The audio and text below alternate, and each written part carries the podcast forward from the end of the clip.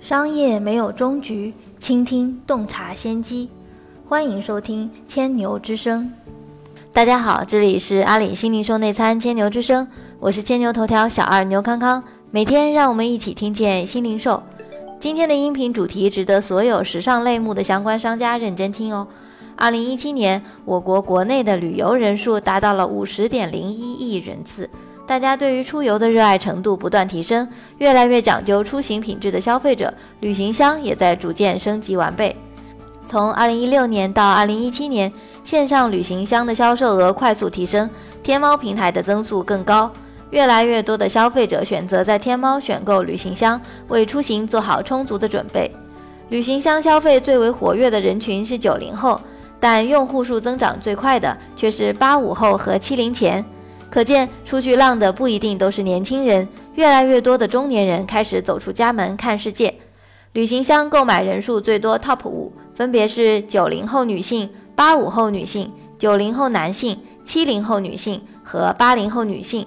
旅行箱用户数增长最快的 TOP 五分别是八五后女性、七零前女性、九五后女性、八五后男性和七零前男性。从旅行箱消费金额来看。广东人民对出行的热爱指数最高，四川、湖北是旅行箱消费最为活跃的内陆地区，单品消费最贵城市分别是杭州、上海和南京。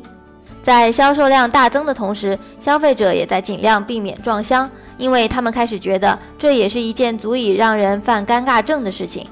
在长相高度雷同的旅行箱界，要挑选出一款好看又有个性的箱子，真的不是一点点困难。逼得颜值党、旅行达人和资深时尚人士都纷纷疯狂上天猫热搜“个性旅行箱”这个关键词。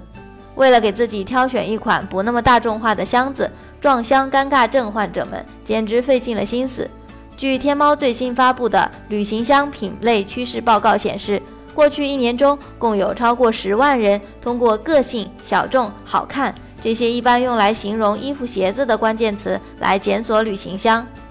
二零一七年四季度到二零一八年二季度，“个性”一词搜索趋势直线上升，而检索后的购买力也很惊人。那些客单价超过千元的高颜值旅行箱转化率，比普通的箱子还要高出好几倍。旅行箱还刮出了原创设计和 IP 跨界的潮流风暴，比如 Remova 和岳敏君、ITO 和侏罗纪公园这样的箱子，在最近三个月的销售额。整整增长了百分之一百四十，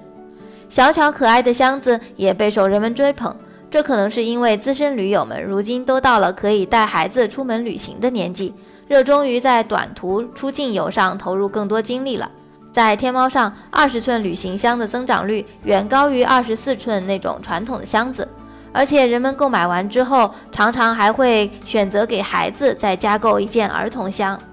这可能是因为新一代的潮妈更希望从小开始培养宝宝的独立性格和冒险精神。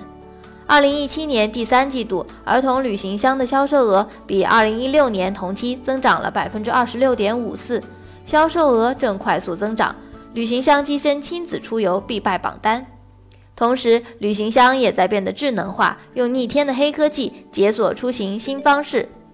智能科技旅行箱的热搜指数也是一路飙升，成为2018年的当红潮品。2018第二季度，淘宝天猫平台上新283款高科技旅行箱，高科技旅行箱整体的销售增速高达百分之二百一十二，引发了剁手狂潮。2018年天猫旅行箱整体 TOP 十榜单分别是小米、美旅、汉克、爱华仕、ITO、新秀丽、不来梅。外交官、法国大使和欧卡，为了帮用户们筛选出那些好看又好用的箱子，近日天猫还专门为旅行箱们举办了一场大秀。说来有意思，这大概算国内首场为箱子举办的走秀了。参加走秀的箱子们都很酷，比如前范思哲首席印花设计师 Daniel Wang 就将他亲自设计的一款印花潮箱带到了秀场。